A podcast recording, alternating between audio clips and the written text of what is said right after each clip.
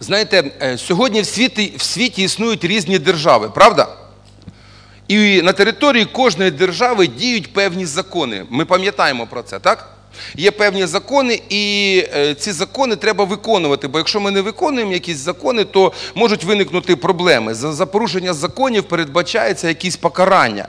Е, ну, наведу навіть, наприклад, ну такий може дуже банальний, простий приклад. Наприклад, в Афганістані в вільному доступі важкі наркотики. Вільному. Але за законом шаріата заборонено вживання алкоголю. Є країни, де навпаки. Да?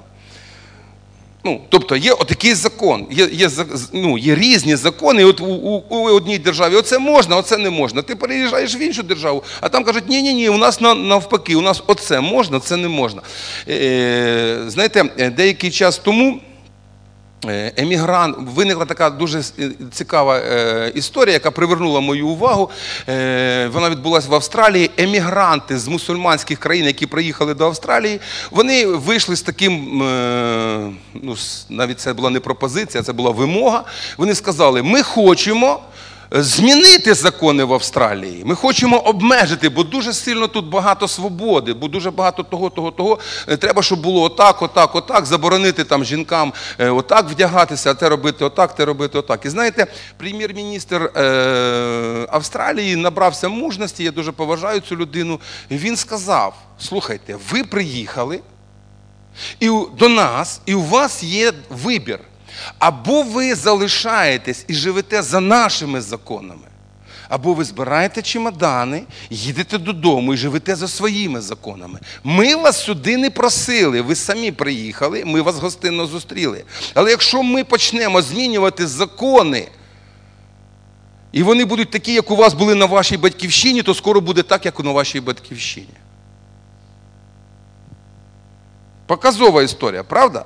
Тобто є, є держава, є закони. Ви знаєте, коли я про це розмірковував, для мене це такий ну, дуже класний такий момент, духовний. Бо ви знаєте, іноді відбувається так у духовному світі. Людина звершує каяття. Вона приходить в церкву, людину запрошують до церкви і їй кажуть, ти приходиш до Царства Божого.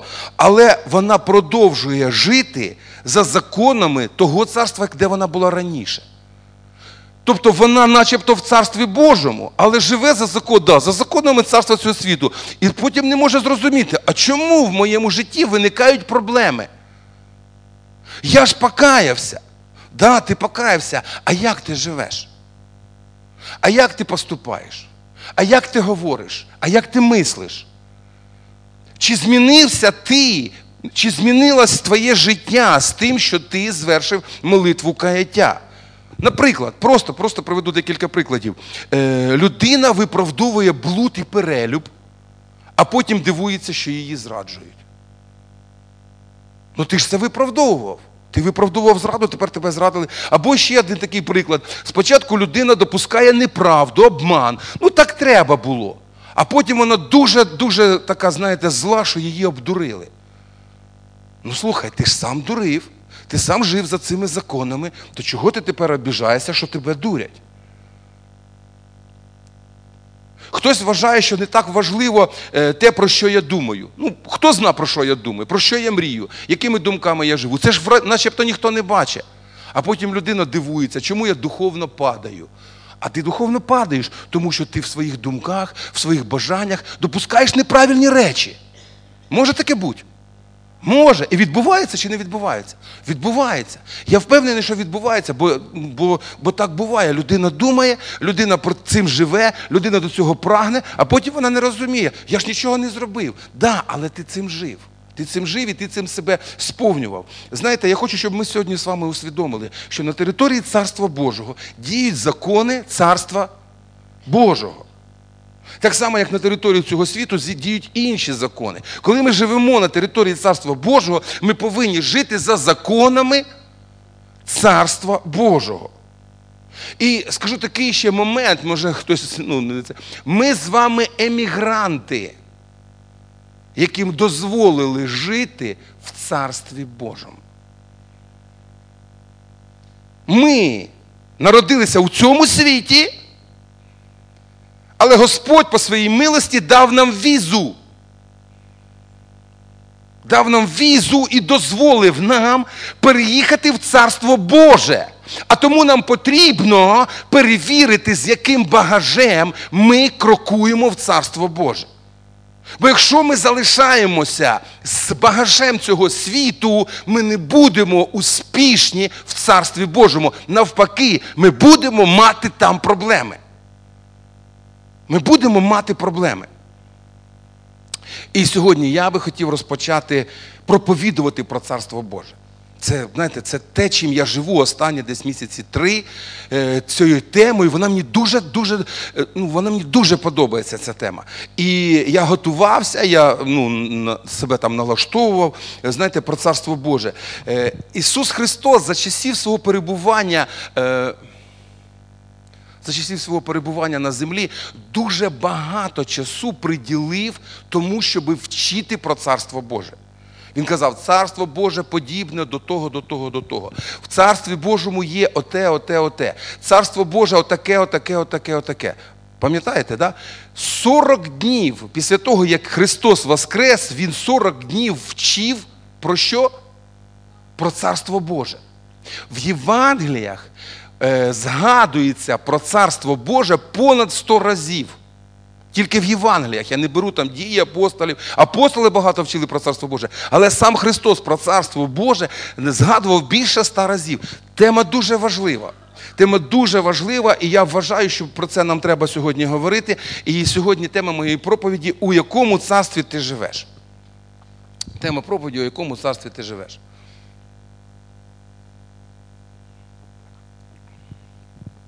Коли ми молимось з вами молитвою «Отче наш, молимось, знаємо таку молитву? Ну, чули принаймні, да? Ми проголошуємо такі слова. Хай прийде царство Твоє. Да? А у мене питання, коли ми говоримо, хай прийде царство Твоє, що в цей момент ти в цей момент про що ти думаєш? От ти молишся, ти кажеш, хай прийде царство. Про що ти думаєш в цей момент? Вчора одна людина на зібранні чесно сказала, ні про що не думаю, просто молюсь і все. Ну, принаймні, принаймні чесно. Добре, як ми собі уявляємо те, про що ми молимось? Ми ж молимось, нехай прийде царство Твоє. Як ми собі уявляємо? Що ви, та що ви там пишете? Це ви, що ви дивилися, нам не треба там зараз писати. Дивіться, як ви собі це уявляєте? Та привчили всіх писати. Ви молитесь, нехай прийде царство Твоє. Як ти собі це уявляєш?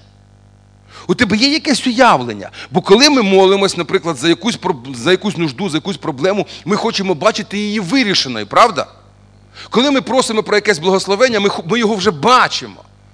От ми молимось, нехай прийде царство Твоє. Як це? Як це? Як це царство прийшло, нехай прийде царство Твоє?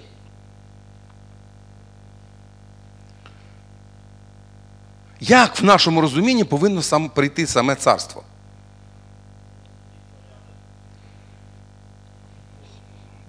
Класно. Ну, може ще хто що скаже? Мир, радість, праведність. Немощі, прокляття, болезні будуть зруйновані. Згоден. Ні, ну це, це, це ж територія царства Божого. Давайте ну, хоч трошки поговоримо про царство Боже, чи ні? Чи це така тема? Ну,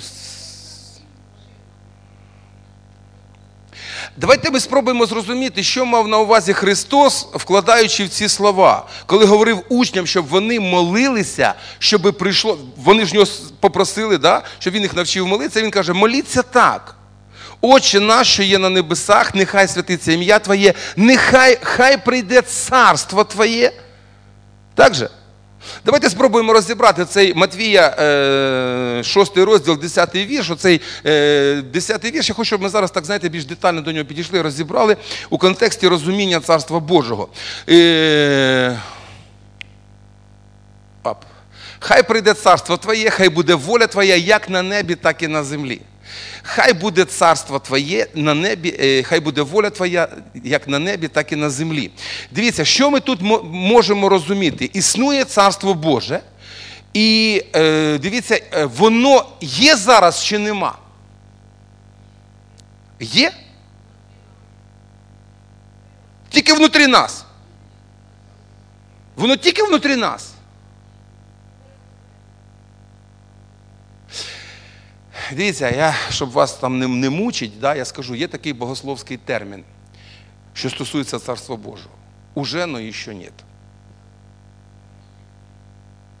Царство Боже уже, но еще нет.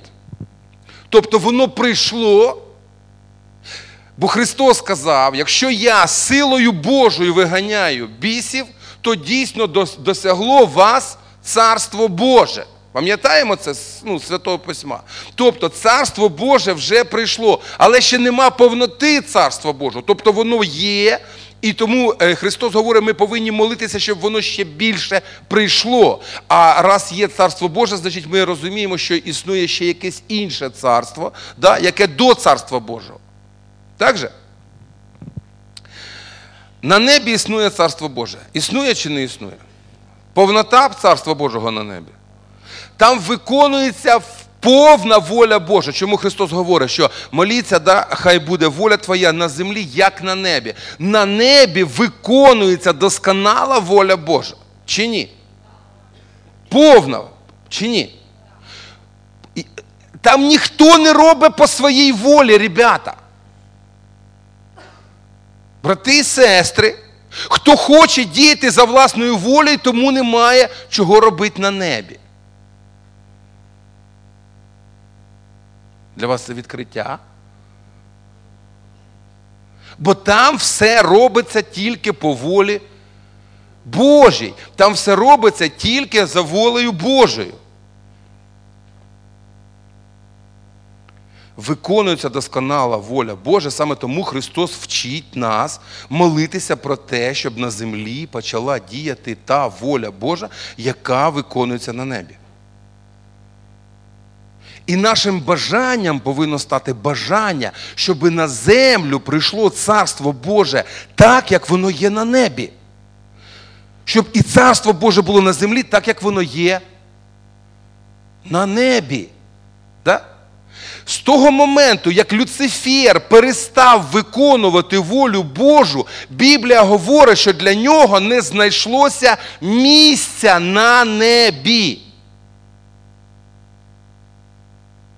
Це був самий крутий, самий крутий архангел, який був у Бога. Але з моменту, коли він почав діяти за власною волею, йому не знайшлося місця на небі. Ви згодні з цим?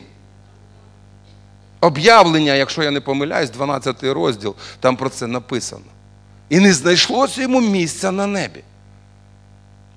Тобто нам потрібно зрозуміти, в Царстві Божому виконується виключно воля Божа. В Царстві Божому виконується виключно воля Божа. Мені це подобається. А у нас люстра повністю включена чи ні? Щось так темно. О. А ще тут. Нічого все буде видно. Та ні, ну я дивлюся, ви засипаєте, і я засну в місті з вами. Да? Хорошо, ще один момент, на який хочу звернути увагу. Е, Коли Адам знехтував волею Божою, коли Адам знехтував заповіддю Божою і почав діяти не по волі Божій, він втратив владу. Він втратив владу, розумієте? Він втратив владу, яку йому дав Бог, тому що він не, не, не діяв за волею Божою.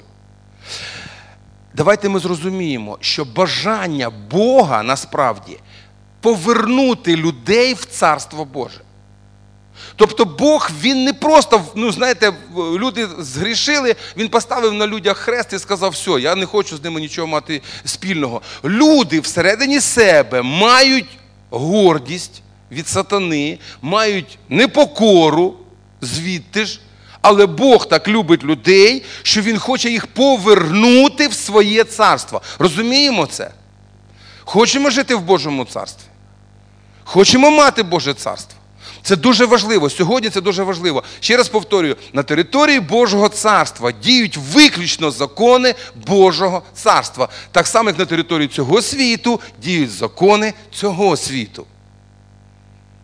І ми з вами обираємо, в якому царстві ми живемо і за якими законами ми живемо. Правда? Коли ми молимося, молитва, ще раз давайте вернемося до цієї молитви.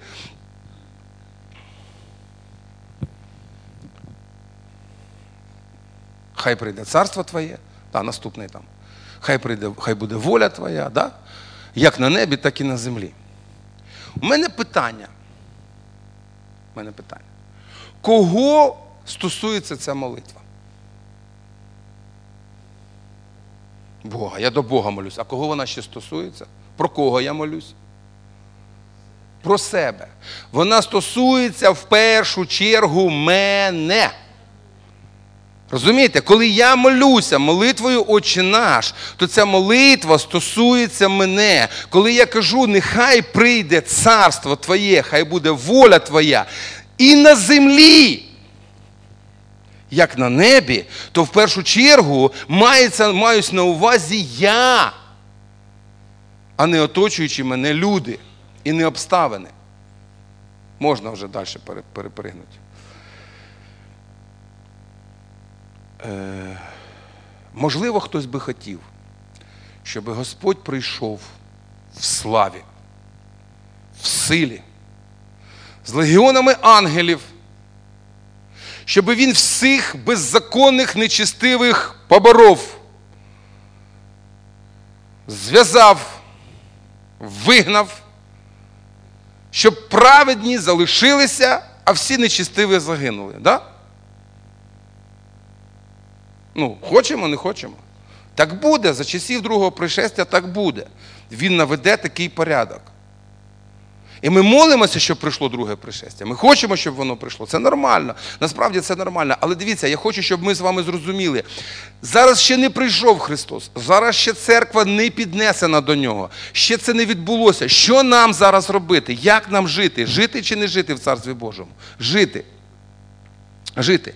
Давайте подивимося, як це стосується безпосередньо нас. Свого часу фарисеї вони дуже хотіли жити в Царстві Божому.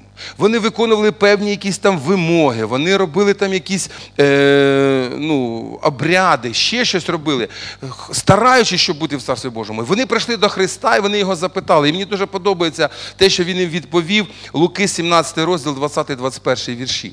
Луки 17, 20, 21. А як фарисеї запитали, коли прийде Боже царство, відповів їм і сказав, Боже царство не прийде з розголосом.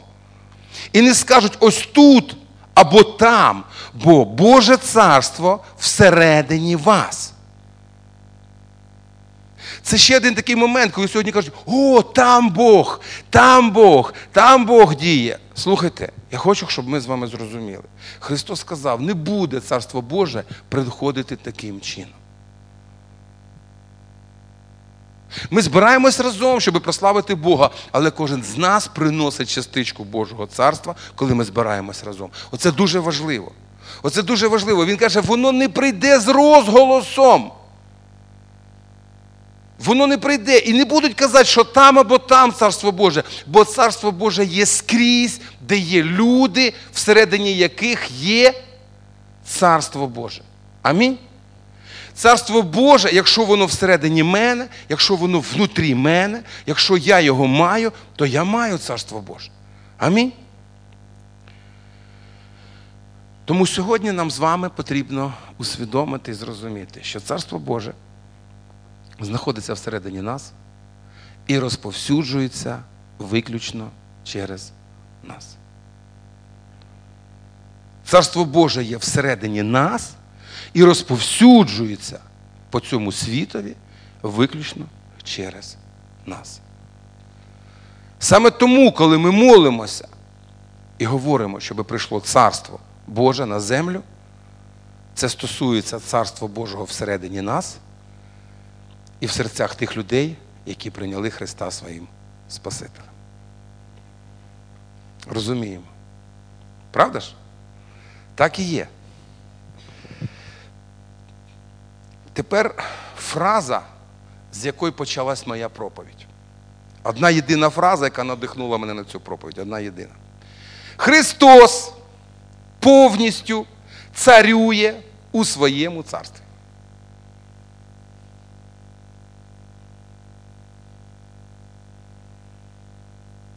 Христос повністю царює у своєму царстві. Це найважливіше ствердження. І якщо в моєму житті щось не так, то в мене питання, хто там царює? Ми співаємо пісню Царю мій, пане мій. Чудова пісня, мені подобається. Христос царює у своєму царстві. Повністю? Є якісь виключення? Нема. Чи є? Тоді питання, наскільки я в його царстві?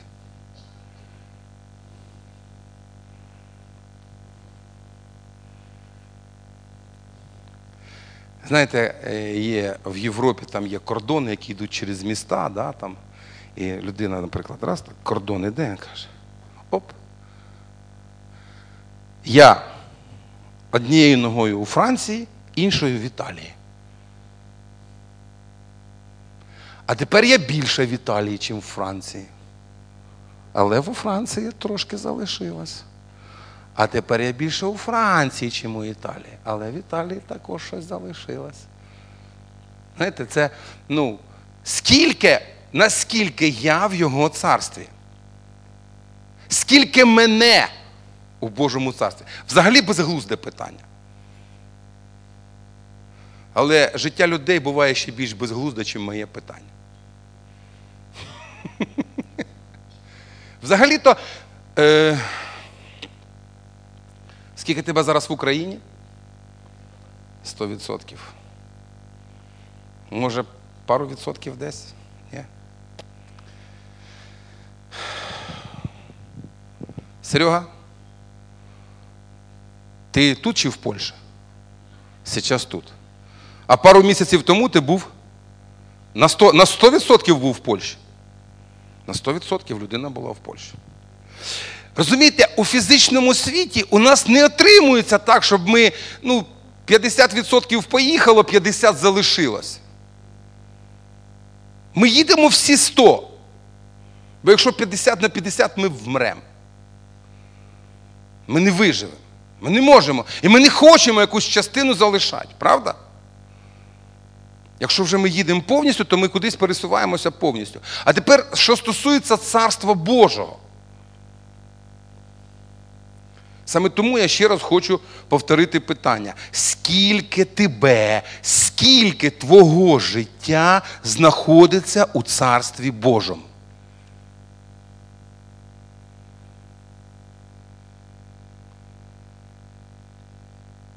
Сто, вісімдесят, п'ятдесят, тридцять п'ять з половиною відсотків. Скільки?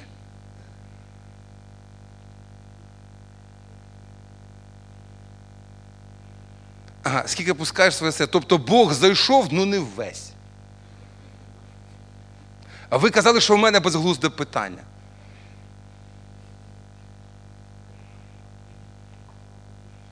Наскільки твоя сім'я, стосунки в сім'ї знаходяться у Царстві Божому, а не у царстві цього світу? Знаєте, обична реакція людей, знаєте, яка на це питання? Угу. Тобто, розумієш, що хочеш? Угу. Наскільки сьогодні твоя сім'я це царство Боже?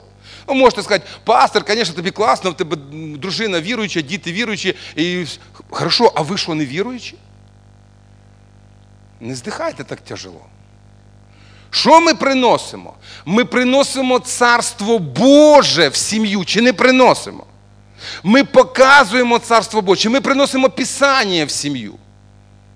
Не треба Писання нести в сім'ю. В сім'ю треба нести любов, милість, прийняття, підтримку. Щоб людина, яка ще не в Царстві Божому, захотіла в Царство Боже, а не втекла. Втекла, сидить, буртурки, релігіозні фанатики. Ну як можна? Все, таке царство показали, що на що воно таке треба. Ви ж розумієте, ми реклама або антиреклама Царства Божого.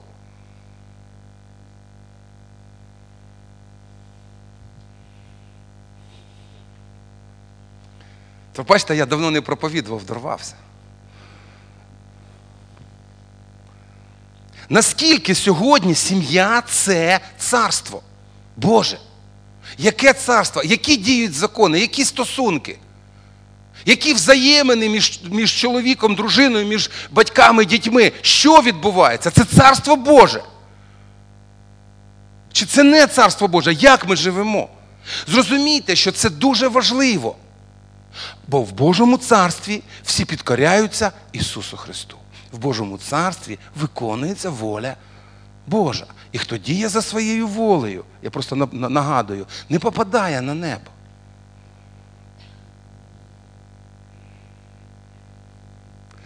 У нас є час навчитися жити за волею Божою. Правда? Христос царює у своєму царстві.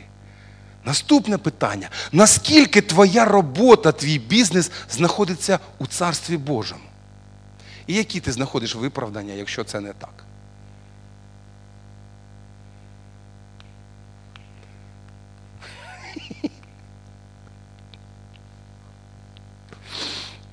Наскільки сьогодні твоя робота, твій бізнес знаходиться в Царстві Божому? Якщо це не так, то як ти все виправдовуєш? Господі, підожди, мені тут треба обдурити, ти почекай, ти туди не йди, тобі не можна. Я піду сам, я зароблю, я зароблю, я десятину тобі віддам, тільки не мішай.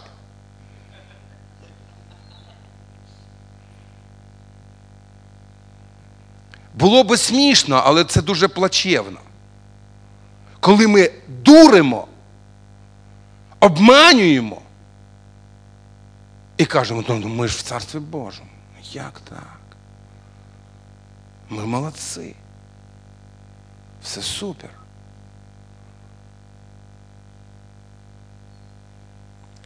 Тому, знаєте, те питання, яке перед цим звучало, скільки мене в Царстві Божому? Скільки мого життя відбувається в Царстві Божому. Вот почему нас рвет.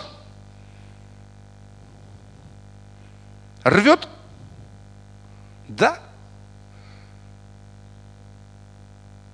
Потому и нас и рвет, що ми 50-50. Колись програма така була 50-50, 50 на 50. І коли я сповнений гордості, образи, горічі, мене рвет, тому що я сповнений не Царством Божим. Так чи не так? Так. Я не розібрався е, з собою, я не розібрався зі своїм серцем, і мене рвет. І відбувається розділення, розривається все всередині мене. Сепари прийшли. Відділяють частину мене від мене.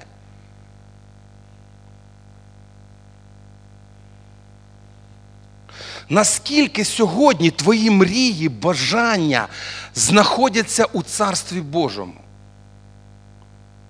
І що ти робиш для того, щоб вони знаходились саме там? Чим ти мрієш? Про що ти живеш? Про що ти думаєш? Чим ти живеш? Про що ти мрієш? Куди ти, Куди ти себе направляєш? Чи є там взагалі Царство Боже? І якщо нема, то, то нема. І то, як каже мій Давід Печалька.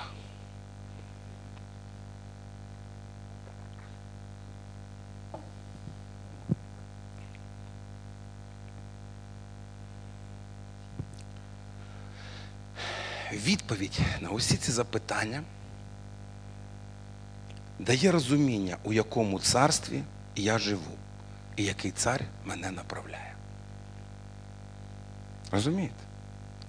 Не те, що я кажу, не те, що я розказую, а те, як я насправді дію і говорю про те, який цар сьогодні мною керує.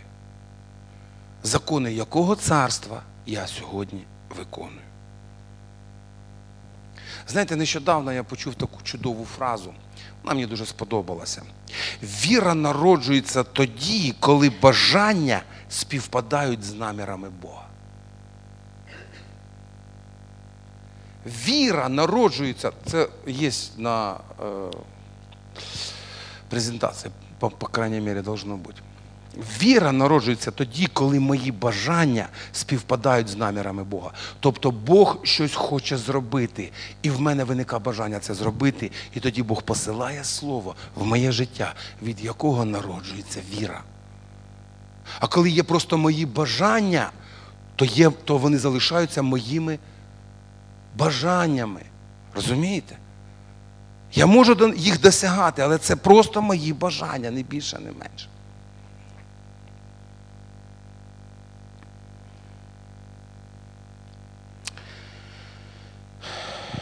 Тепер, коли ми будемо молитися до Бога молитвою Отче наш, то потрібно розуміти наступне. Хай прийде царство Твоє в усі сфери мого життя, в сім'ю, в серце, в стосунки, в роботу, в спілкування з іншими людьми. Нехай прийде царство Твоє. І нехай виповниться і допоможи мені, вибачте, виконати волю Твою на землі так, як це відбувається на небі. Хто буде виконувати волю Божу на землі? Я. Це так просто. Якщо я не слухняний, місця на небі потеряв білет. Біблія говорить боязливих і невірних, і скверних, і так далі. Тому сьогодні, коли ми будемо, е, я, знаєте, я, я задав дуже багато запитань. По суті, я вже сказав свою проповідь. Мені нема що додати. Думаю, я і так сьогодні наговорив, може не дуже довго, але дуже серйозно. Я задав дуже багато запитань. І я думаю, що розмірковуючи над відповідями на ці запитання, у нас є можливість зрозуміти, як мені переходити в Царство Боже. Як мені особисто не дивитися на свого сусіда, так у нього не так. У кожного є свої якісь там е, проблеми, у нього у когось є свої якісь там нюанси в його житті. Знаєте, стосується першу чергу кожного особисто. І я коли, знаєте, я дуже надихався, коли готував цю проповідь, бо я і каявся, і молився, і розумів, що насправді я хочу бути в Царстві Божому. Я не хочу втратити можливість залишитися в Царстві Божому. Я хочу бути в Царстві Божому. Але я також розумію, що не можна тягнути багаж цього світу в Царство Боже. Це неправильно. Цього не повинно бути. Мені треба з цим розібратися. Саме тому я хочу, щоб сьогодні, коли ви подумаєте над цим, помолитесь над цим, може прийдете додому і ще подивитесь на своє життя. Знаєте, щоб не було, відбулося так: прийшов, втикнув, куди ти там зазвичай втикаєш. Чи в диван, чи в борщ, чи все. І все, якби, знаєте, так як. Фух, наконец-то закончилась ця проповідь, бо так уже даве, так уже даве. А дійсно порозмірковувати над тим, е, скільки мене в Царстві Божому, скільки мого життя в Царстві Божому. Яке царство Боже сьогодні я показую цьому світові? Чи є це царство Боже? Чи є моя сім'я царством Божим? Чи є моя позиція навіть там, де навколо мене мене оточують невіруючі люди, а я залишаюся в Царстві Божому. Розумієте? А я залишаюся в Царстві Божому. Бо воно, як да, ви сказали, воно всередині. І Христос сказав, воно всередині. А чи є там цей духовний стержень, духовний хребет, на якому тримається все моє життя? Чи достатньо мені просто сказати щось не так, і я вже психанув, як спічка, запалився, розругався і все. І все втрачено. Нема ні миру Божого, ні присутності Божої, ні дії Духа Святого. Розумієте мене? Я вважаю це дуже важливо. Розмірковувати. Я хочу, і знаєте, ще раз хочу просто наголосити: Бог, Бог, це Його бажання, хоче навернути людей в Царство Боже. Бо насправді тільки там ми з вами будемо насправді щасливі, бо там виконується досконала воля Божа. Амінь. Амінь. А, помолимось, мабуть. Дорогий Небесний Отець, люблячий татко, ми приходимо до Тебе. Ми дякуємо тобі за те, що ти нас спас. Я дякую тобі за те, що ти спас мене. Я дуже вдячний тобі за те, що ти любиш, милуєш. Не залишаєш нас навіть тоді, коли ми не підкоряємось тобі. І навіть коли ми йдемо своїми шляхами, ти повертаєш нас до себе. Твоя любов безмежна. Але я вірю, Боже, що ти хочеш, щоб ми рухались далі. Щоб ми попали в Твою повноту. Повноту Божого царства в своєму житті. Я вірю, що ти закликаєш нас прийняти волю Твою для свого життя. Наповнити себе словом, так, щоб слово змінило нас. Таким чином, щоб образ Христа він відображався в кожному з нас. Сьогодні, Боже, я потребую дії Твого Святого Духа. Не тільки під час цієї молитви я потребую дії Твого Святого Духа в моєму житті, щоб мені перемагати все те, що приходить з цього світу. Все те, чим цей світ старається впливати на мене. Боже, ти сказав, що ти переміг цей світ. І цю перемогу даєш нам. Ми хочемо жити в цій перемозі. Вчи нас сьогодні силою своєю, силою свого Святого Духа, щоб ми дійсно мали цю перемогу, ходили в радості спасіння, щоб ми були такою рекламою, щоб інші люди сказали: слухайте, як у вас все добре, як у вас все чудово, що з вами? З нами Христос. З нами Христос. І в нас царство. Ми маємо царство. Царство вічне, царство Боже. Галилуя. Я дякую тобі, Господь, за велич і благодать Твою.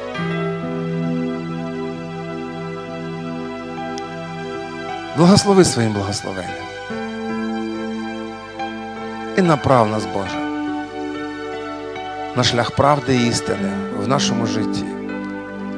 І дай нам силу сьогодні перемагати. Наповнюватися добром так, щоб перемагати зло. В ім'я Ісуса Христа. Амінь.